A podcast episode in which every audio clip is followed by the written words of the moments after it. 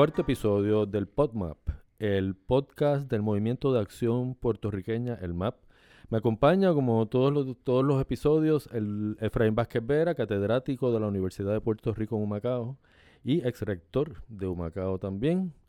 Y, este, y yo, que, somos él y yo nada más aquí, este que le acompaña, Juan López Bausa, escritor. Eh, y venimos este, en este episodio a, pues a, darle continuación a lo que veníamos hablando en el episodio anterior sobre cuál es el proceso de descolonización y cómo esto se consigue.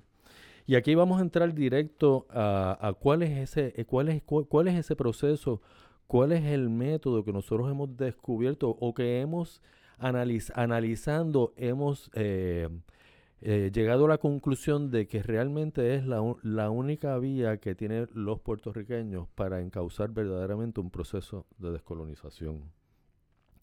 Así es que eh, lo primero que tenemos que empezar para entender este proceso es entender un poquito cómo es que funciona la estructura del gobierno de los Estados Unidos. Y, cómo es que eh, está dividido el poder ejecutivo y el poder legislativo, es decir, la presidencia de los Estados Unidos y el Congreso. Eh, en cuanto a este tema de, Puerto Rico y a cómo podemos nosotros en, ese campo político lograr mover hacia adelante el tema de la descolonización. Y hablábamos un poco de que en Puerto Rico hemos tenido siempre la visión completamente eh, errada, según nuestra, nuestra percepción, de que, el, de que el problema de colonial de Puerto Rico es un problema que se resuelve en el Congreso. Esto porque eh, es en el Congreso donde están realmente pues, los poderes plenarios de, de, la soberanía de Puerto Rico y donde allí, ya, allí, allí en ese lugar yacen. ¿no? Eh, pero realmente el Congreso lo que tiene sobre Puerto Rico es la autoridad administrativa del territorio. Y, realmente, ¿cómo es que ese, el proceso de descolonización que ya, que ya entra en una fase más de política internacional, cómo es que este proceso eh, se lleva a cabo? Entonces, Efraín, este, yo quisiera que nosotros entráramos aquí entendiendo un poquito eh, cómo es esto, esto que ella eh, ha hablado a modo de introducción, para que tú entonces expandas un poco eh, cuáles serían los primeros pasos que deberíamos tomar nosotros los puertorriqueños o una, organización como el MAP para encauzar este proceso. Bueno, pues un saludo a, todos. Este, eh, ¿quién, lo diría? Estamos en el cuarto episodio y todavía faltan muchos más. Eh, yo, yo estoy muy contento, ¿verdad?, de, tener esta oportunidad de hablar a tanta gente a través del PodMap. Eh, tú has hecho ahí un resumen eh, sobre cómo es que los Estados Unidos descolonizan. Eh, y esto es bien importante. Si nosotros estamos pensando en descolonizar a Puerto Rico, tenemos que ver cómo es que Estados Unidos ha descolonizado otras veces. En el pasado, claro. esto no es algo nuevo ni diferente, ¿ok? Esto es algo que ya en Estados Unidos se ha hecho. Estados Unidos, en las últimas veces que ha descolonizado, fue en los años 80 con las tres islas del Pacífico, eh, Palau, Marshall y Micronesia, eh, que ah, las tres tienen un estatus de libre asociación. Anterior a eso, eh, Estados Unidos descolonizó, por ejemplo, con Filipinas. Las Filipinas. que le otorgó la independencia. Después de una guerra. Eh, exactamente. También descolonizó con Cuba, ¿verdad que sí? Eh, y esos han sido los, las veces, las más recientes, ¿verdad? En las que Estados Unidos ha descolonizado. En todos esos procesos de descolonización, el Congreso nunca ha tenido la iniciativa ni tampoco ha negociado esos procesos de descolonización.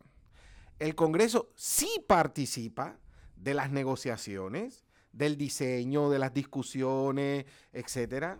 Eh, pero no es el Congreso el que negocia, eso se hace a través del Poder Ejecutivo.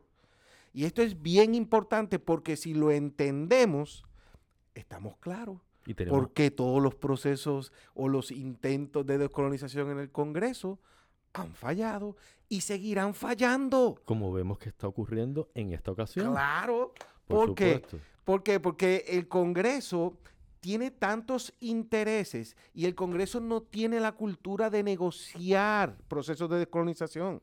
El Congreso participa como otro más, pero la decisión de negociar y la negociación se hace a través del poder ejecutivo. Sin hablar que el Congreso es un cuerpo de, de, caras cambiantes todo el tiempo. Sí, sí, imagínate. Cada dos años hay que estar explicando de nuevo todo. Sí, sí. Además que tienen sus propios intereses en el sentido de a quienes representan, etcétera. Y no un proceso de negociación duraría un año, dos años. O sea, tú no puedes tener medio Congreso norteamericano negociando los procesos de colonización. Para eso hay funcionarios que son expertos en negociación. Eso sí, el Congreso en cierta medida está representado en esas negociaciones. Por supuesto. Y después que se terminen los procesos de negociación para la descolonización, el Congreso, porque tiene los poderes plenarios, es que lo tiene que aprobar o rechazar. Claro, Pero en Puerto Rico, como todo el mundo sabe, Puerto Rico es un territorio no incorporado, sujeto a los poderes plenarios del Congreso norteamericano. Eso no lo digo yo, eso lo dice la ley norteamericana. Pues la gente entiende que entonces es el Congreso el que tiene que resolver esta situación. No, es a través del Poder Ejecutivo. Ok, entonces yo veo, Efraín, que tú hablas mucho de la libre asociación, de la libre asociación para aquí, de la libre asociación para allá. Y claro, nosotros nos hemos referido en capítulos anteriores a que la libre asociación es una forma de soberanía, como también es la independencia, que es otra forma de soberanía. Sí. Pero nosotros no, veo que nos hemos enfocado, ustedes podrán ver que nos hemos enfocado en el tema un poquito, ya estamos enfocándonos en la libre asociación.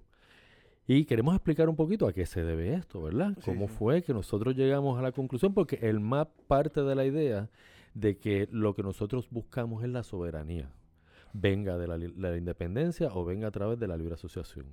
Lo importante es la soberanía. ¿Y qué hacemos después de eso?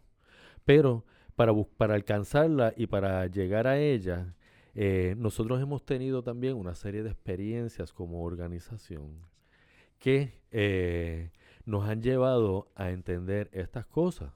Y nosotros hemos tenido la dicha de que hemos sido también pues, pues contactados, yo creo que lo hemos explicado en unos episodios anteriores, fuimos contactados por algunas personalidades, exfuncionarios de los Estados Unidos, personas que estuvieron involucradas en el proceso de descolonización de los años 80 de las, de las islas del Pacífico.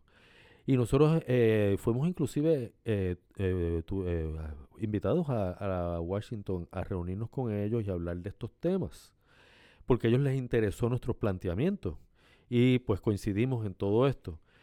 Y dentro de esa conversación fue que nosotros fuimos poco a poco descubriendo que si nosotros los puertorriqueños vamos a encontrarle una salida al problema de, de la colonia y eh, una solución al problema urgente de la economía que está moribunda. Nosotros tenemos que buscar la salida más, lo, más pragmática y la que esté más al alcance de nosotros de una manera real, en real politics, ¿no? Y ahí pues ahí descubrimos que realmente la independencia es una opción que no cuenta con un apoyo dentro del gobierno de los Estados Unidos y, tampoco cuenta, pues, como sabemos, con un apoyo en Puerto Rico debido pues, a la larga historia de persecución y demonización que se ha hecho de esa fórmula política. Entonces, Efraín, cuando llegamos allá y nos reunimos con estas personas y estos, estos ex, eh, asesores, ex asesores y ex funcionarios del gobierno, ¿qué fue entonces lo que encontramos? Este, ¿Cuál fue la, la conclusión que sacamos de estas reuniones? Bueno, primero hay que decir que la ley internacional, el derecho internacional público, define como las únicas alternativas descolonizadoras a tres. La integración, así le llaman, que es lo que conocemos aquí como la estadidad. La, la independencia y la libre asociación. O sea que este tema de la libre asociación está establecido, o sea, no solo inventó Estados Unidos, eh, es algo que estableció el derecho internacional público, o sea, eso es ley internacional. Además que es ley internacional que el colonialismo es ilegal, ¿ok? O sea, esto es bien importante. por eso es que se crean Es un esas... crimen internacional. Sí, eh, por eso es que se crean esas tres fórmulas. Entonces, eh, en el caso de Estados Unidos, las últimas tres veces que descolonizó fue utilizando la libre asociación. Pero quiero dejar bien claro que son tres. No, es, no son dos que en la segunda hay dos tipos o algo por el estilo.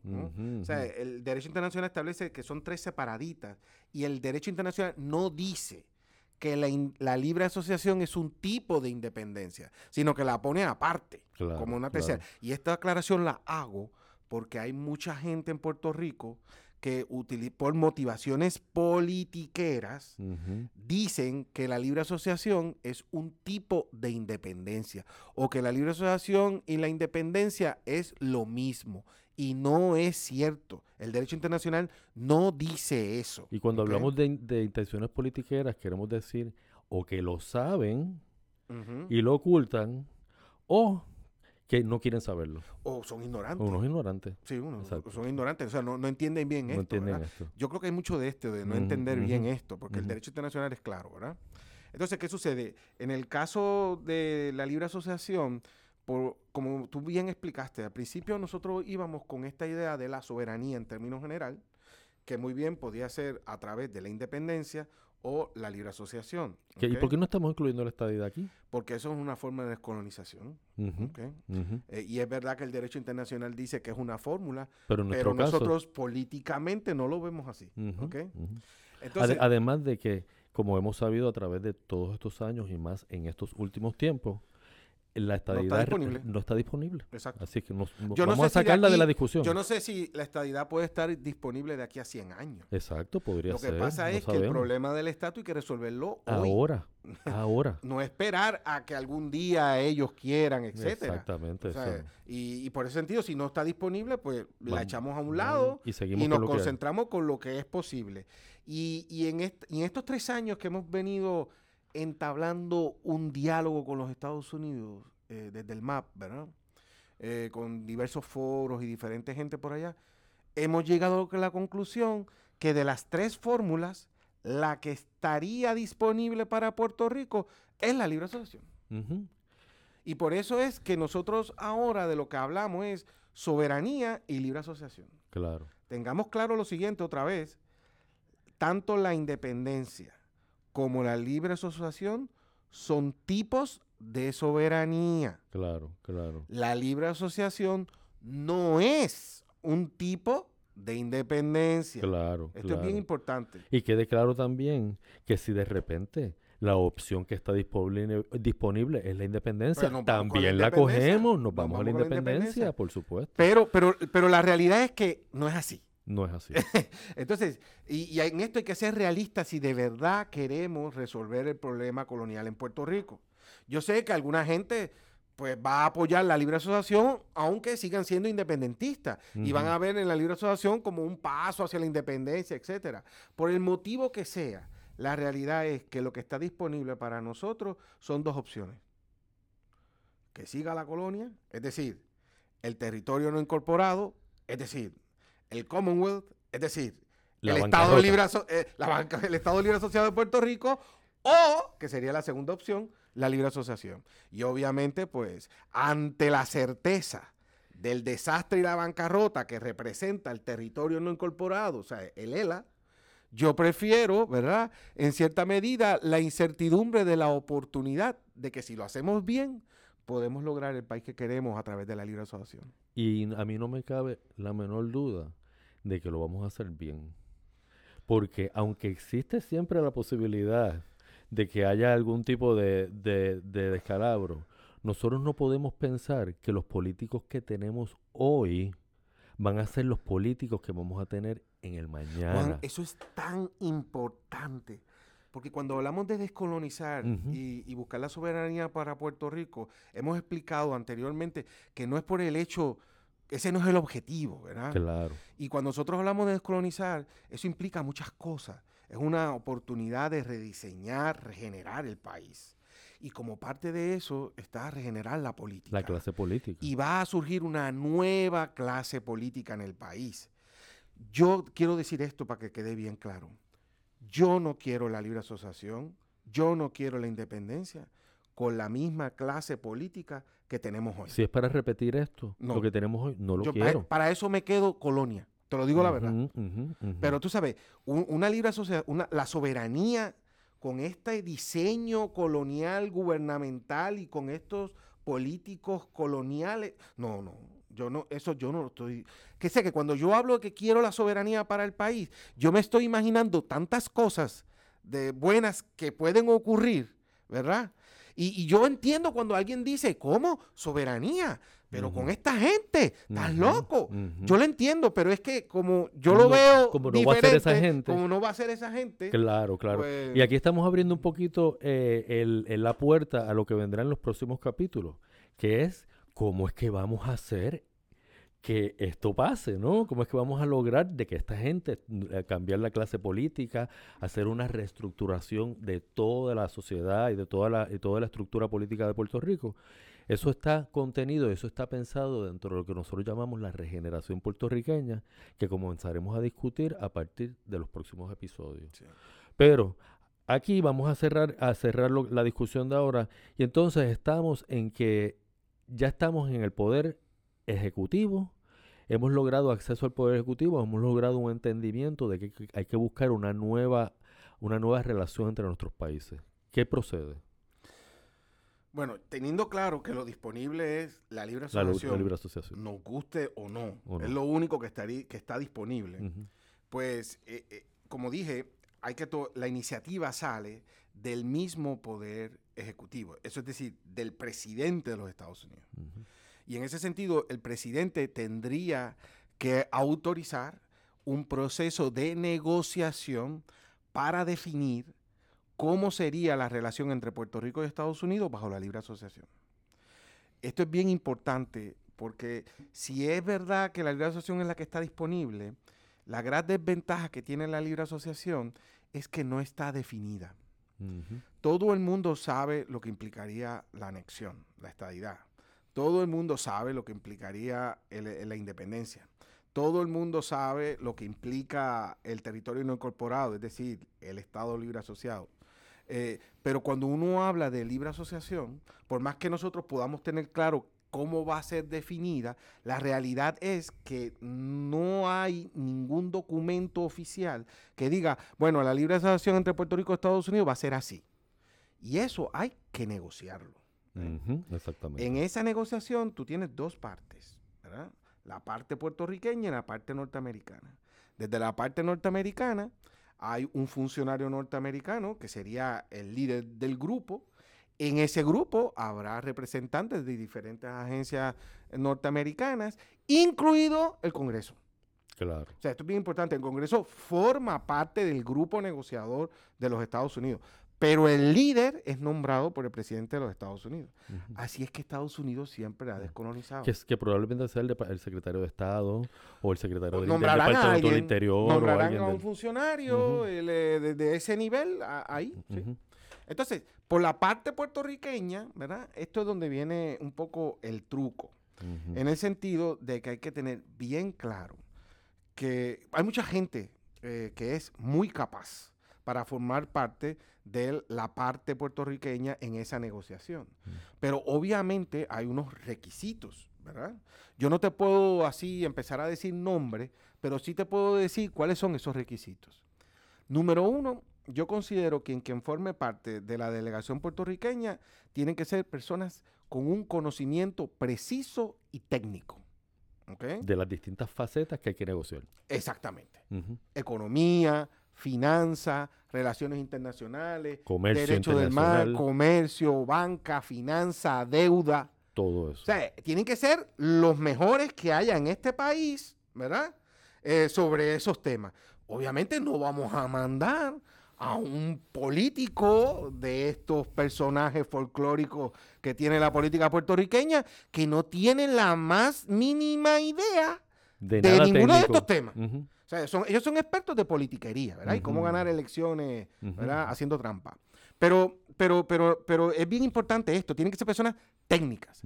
Segundo, no debe ser una... Tienen que, tienen que ser personas que honorables. O sea, no puede ser alguien que haya cometido corrupción o ha estado vinculado en actos de corrupción. Yo creo que esto es básico, ¿verdad? Claro, claro tiene que ser alguien que crea en la libre asociación. Por supuesto. Si vamos a negociar la libre asociación y definirla, no podemos mandar, ¿verdad? A anexionistas de estos de clavo pasado, ¿no? Y colonialistas de Lela de clavo pasado, ni tampoco a independentistas patria muerte venceremos. ¿Tú entiendes? Tiene que ser gente que crea en la libre asociación y, y, tiene que, ser la alguien entiendan, que, la entienda, conocimiento preciso. ¿eh? Sí, porque yo me imagino si esto lo convocan algún día, ¿verdad? Pues va a haber mucha gente que se va a rasgar las camisas, ¿verdad? De que, mira, yo hace 20 años tenía tatuado aquí en mi hombro o en el corazón la, libre, asociación. Y no es cierto. hay que tener cuidado que se nos cuele gente, ¿no?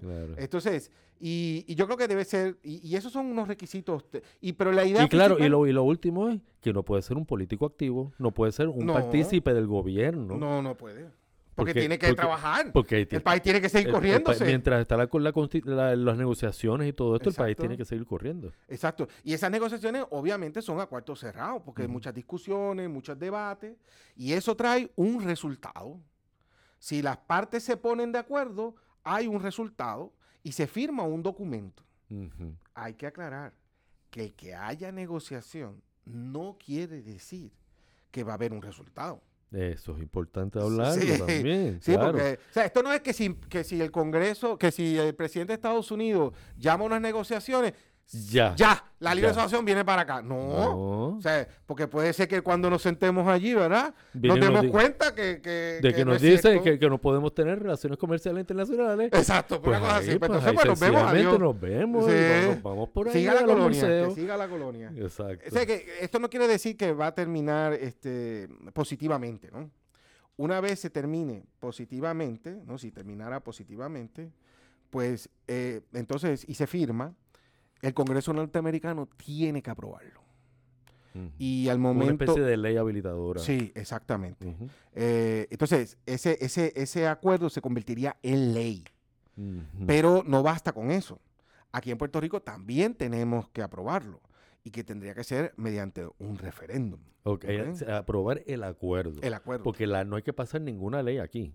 No, no. Eh, ya la ley la pasó el Congreso. Exactamente. Y ahí va a incluir de que Puerto Rico haría un referéndum para estar de acuerdo con la definición que se dijo de la Y en la ley estaría también el dinero que se necesita para hacer ese referéndum. y todo, y todo cómo va a ser el proceso, Y todo, porque no vamos a dejarlo a la Comisión Estatal de Elecciones, hombre, ¿verdad? tú sabes, yo creo que la Comisión Estatal de Elecciones, como tanto la legislatura en sus acciones sobre los procesos electorales, está demasiado desprestigiado y si, y si, la, y si la descolonización dependería de ello, yo prefiero mm. quedarme como estamos. No, no, quiero la descolonización. Además que no va a pasar nunca. No, además no va a pasar, No va a pasar nunca. Entonces, pero todo eso tiene que estar definido en la mm, negociación, ¿ves? Y en el documento. Si va el gobierno, el pueblo puertorriqueño y aprueba la definición de libre asociación que se incluye, ahí van a estar todos los temas de ciudadanía, comercio, las ayudas, las donaciones, todo, todo, todo estará incluido ahí. O sea, ahí, va, ahí todo el mundo va a ver va a ver lo que sería un Puerto Rico bajo libre asociación, por lo cual va a poder hacer, va a poder decidir si está de acuerdo o no está de acuerdo. Si se aprueba, ¿verdad? A favor, los puertorriqueños dicen sí, pues entonces habría que hacer una nueva elección para nombrar a los constituyentes. Ajá, aquí estamos. Porque entonces hay que hacer una asamblea constituyente. Esto no es la asamblea esa de estatus. No, no, ya pasamos. No, eso, de eso. Ya, eso ya, pasamos. esto es para, para redactar una nueva constitución. Este es el diseño del nuevo país que queremos. Claro. ¿Y por qué le llamamos constituyente? Porque constituyen, ¿verdad? Elaboran una nueva constitución. Y porque los que van son los que los, los, los delegados no son delegados de partidos, no son, no son, eh, nombrados, a nivel individual. a nivel individual lo, que, lo que se llama en política los constituyentes. Los constituyentes, exacto. Eh, Juan López Bauzá es un constituyente. Claro. Y él tiene su forma de ver la vida, el mundo y tal, pero él no pertenece a un partido político. O sea, a la, y yo no voy a la asamblea representando un partido, sino a mí mismo. exactamente. Porque es para construir algo nuevo. Claro, claro. Entonces, esa, por lo general las constituyentes pueden durar mucho tiempo, pero yo diría que lo normal sería un año o dos años, ¿ves? Por lo cual son personas que van a trabajar en la redacción de esa nueva constitución, eh, van a ser personas que no van a recibir un salario, ¿ok? Por ello, tendrán alguna dieta, ¿no? Por la cosa del almuerzo, la gasolina, etcétera. Habrá un solo cuerpo eh, de asesores, ¿verdad? Con el mismo cuerpo de secretarias, asistentes y ayudantes, ¿verdad? O sea, donde, donde le trabajan a todos los constituyentes. Se crean diferentes comisiones sobre diferentes temas. En esas comisiones se trabajan, se aprueban y después se van a la constituyente en sí. Va a haber un momento donde el pueblo va a poder eh, dar su opinión sobre la constitución que se está eh, redactando, eh, dar ideas, este, no me gusta esto, me gusta lo otro, deben incluir esto, deben incluir lo otro. Pero sí es bien importante, Juan, aclarar que en una constitución no se incluyen los asuntos del diario vivir puertorriqueño. Mm, eso es bien importante, hablar de ese tema, sí, sí, porque tenemos que entender que una, una constitución debe ser un documento que sea sencillo, que tenga los elementos esenciales para sostener entonces toda la demás legislación que se crea en cuanto a los temas cotidianos. Pero la constitución realmente es una base y es un fundamento esencial sobre el cual se monta todo, ¿ves? Es decir, que hay muchos temas que hoy en día a los puertorriqueños nos preocupan grandemente y que son temas que el diario que al diario vivir están muy en la discusión que no van en la Constitución que no van en la Constitución, ¿no? Que son temas que, que van a irse incorporando al corpus de leyes de la, de la República mientras eso se vaya y, y que son leyes que se van a ir haciendo en democracia. Claro. Que es bien importante entender esto, porque las leyes que nosotros hacemos hoy en día no se hacen en democracia.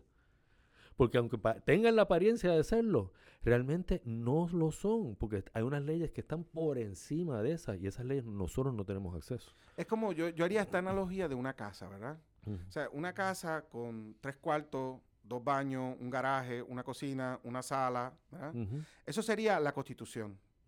Ahora, las leyes serían de qué color van a ser la pintura de los cuartos, los cuadros, el estilo de los muebles, el estilo de los muebles, este, las plantas, las lámparas, las, lámparas. Eh, en la constituyente no se incluye eh, la decoración, no se incluye los muebles, no se incluye la pintura de la casa. Eh, y esto y esto es bien importante, o sea, no, en la constituyente no puede venir gente con agendas, ¿verdad? particulares. Eh, esto es para crear ese andamiaje de un Puerto Rico democrático. Que luego en ese Puerto Rico democrático, en democracia, los puertorriqueños decidirán sobre todos los temas ¿verdad? de la vida cotidiana nuestra. Claro, claro, pero en democracia. Pero es en democracia. Porque hoy en día todos esos temas que nosotros tanto nos afanamos serán resueltos en otro país son resueltos en son resueltos en otro país. No, no, no, no, no, lo, no lo vamos a resolver nosotros. Solamente cuando nosotros estemos en democracia podemos entrarle a esos temas y resolverlos, de, verdad. Y de verdad. No, no, Sin no, no con parches y remiendo. Exactamente. Entonces, supongamos que se hace ya... Y una última cosa. Y esos constituyentes pueden ser también miembros del, del, gobierno. No, porque el país tiene que seguir corriendo. Eso es otro tema. O sea, no pueden ser políticos electos ni en puestos de ni funcionarios en puestos de confianza. Claro, porque, porque una constituyente dura un año, dos años, cuidado que tres. Y mientras tanto tiene que haber un gobierno. Tiene que haber la cosa corriendo, ¿no? hay que la energía eléctrica, el agua, las carreteras, Entonces, esto es un trabajo muy especializado, muy particular y no es para que se nos llene lo de la Asamblea Constituyente de legisladores. Eso sí, alguien electo, alguien en puesto de confianza, podría ser un constituyente, pero tendría que renunciar a su puesto. Claro, eso sí. Y recordando aquel que diga, pues yo renunciaría, que no va a haber salario. ¿Ok? Este, no va a haber entonces va a tener que trabajar en otra cosa, ¿no? o sea, los constituyentes vamos a seguir recibiendo el salario de nuestros trabajos. ¿ves? este, Dije una dietita, ¿no? Habrá algo, qué sé yo, de para cosa de que no nos cueste. Pero aparte de eso, pues es bien importante que entendamos que, que ahí son puertorriqueños y puertorriqueñas. O sea, ahí no es eh, representantes de grupos, ni tampoco representantes de partidos políticos, etcétera. Cada cual está en su nombre para construir ese andamiaje, ¿verdad? Esa estructura de país que luego en democracia pues, pues vendrán todas esas y claro y claro otro aspecto de la, de la constitución que hay que tener presente es que también hay que incluir ciertos elementos del acuerdo que se firma Sí, obviamente, pero es que eso ya para eso para eso es que para eso es parte eso es parte también del proceso mismo es incorporar el acuerdo en esa constitución. Okay. Importante, cuando la constitución se apruebe, ¿verdad? Eh, por la por los constituyentes, tiene que haber otro referéndum y en ese referéndum es para aprobar la constitución. Oh, exactamente. Ahí es un, un segundo referéndum. Ajá, un segundo referéndum para aprobar la constitución. Si se aprueba la constitución, pues entonces se determina la fecha para proclamar. Proclamar, ¿verdad?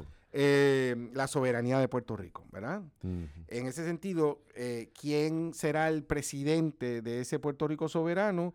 Pues sería el presidente de la Asamblea Constituyente ese presidente de la Asamblea Constituyente se convertiría en presidente, provisional, del Puerto Rico soberano. Y el vicepresidente entonces se convertiría en el presidente de la Asamblea Provisional. Algo así, ¿verdad? Y que la, y la Asamblea Constituyente se convertiría en la Asamblea Legislativa, la Asamblea Nacional. Eso es por un año o dos, ¿verdad? Por eso es provisional en lo que se aprueban las leyes básicas fundamentales, como por ejemplo la ley electoral. La ley electoral. Por lo cual se esperaría que en un año o dos, en soberanía ya, viniera la primera elección, ¿verdad? Y el primer presidente electo, ¿verdad? Democráticamente o presidente constitucional. Muy bien, yo creo que esto ha resumido bastante bien cuál sería este proceso de descolonización, cómo nosotros en el MAP lo vemos y cómo no es que no lo hemos inventado. No es que, lo hemos inventado. Y cómo nosotros estamos convencidos de que esta es verdaderamente el camino para nosotros encontrar un país, un país soberano que nos lleve a un país próspero y a un país donde nosotros de verdad podemos tener vidas plenas. Eh, les invito, este es el fin de este, de este episodio, les invito a, escuchar los episodios anteriores y a estar sintonizados con este podcast. Eh, nos pueden conseguir, eh, pueden visitar nuestra página en el mappr.com y también este podcast lo pueden conseguir en todas las plataformas de podcast disponibles.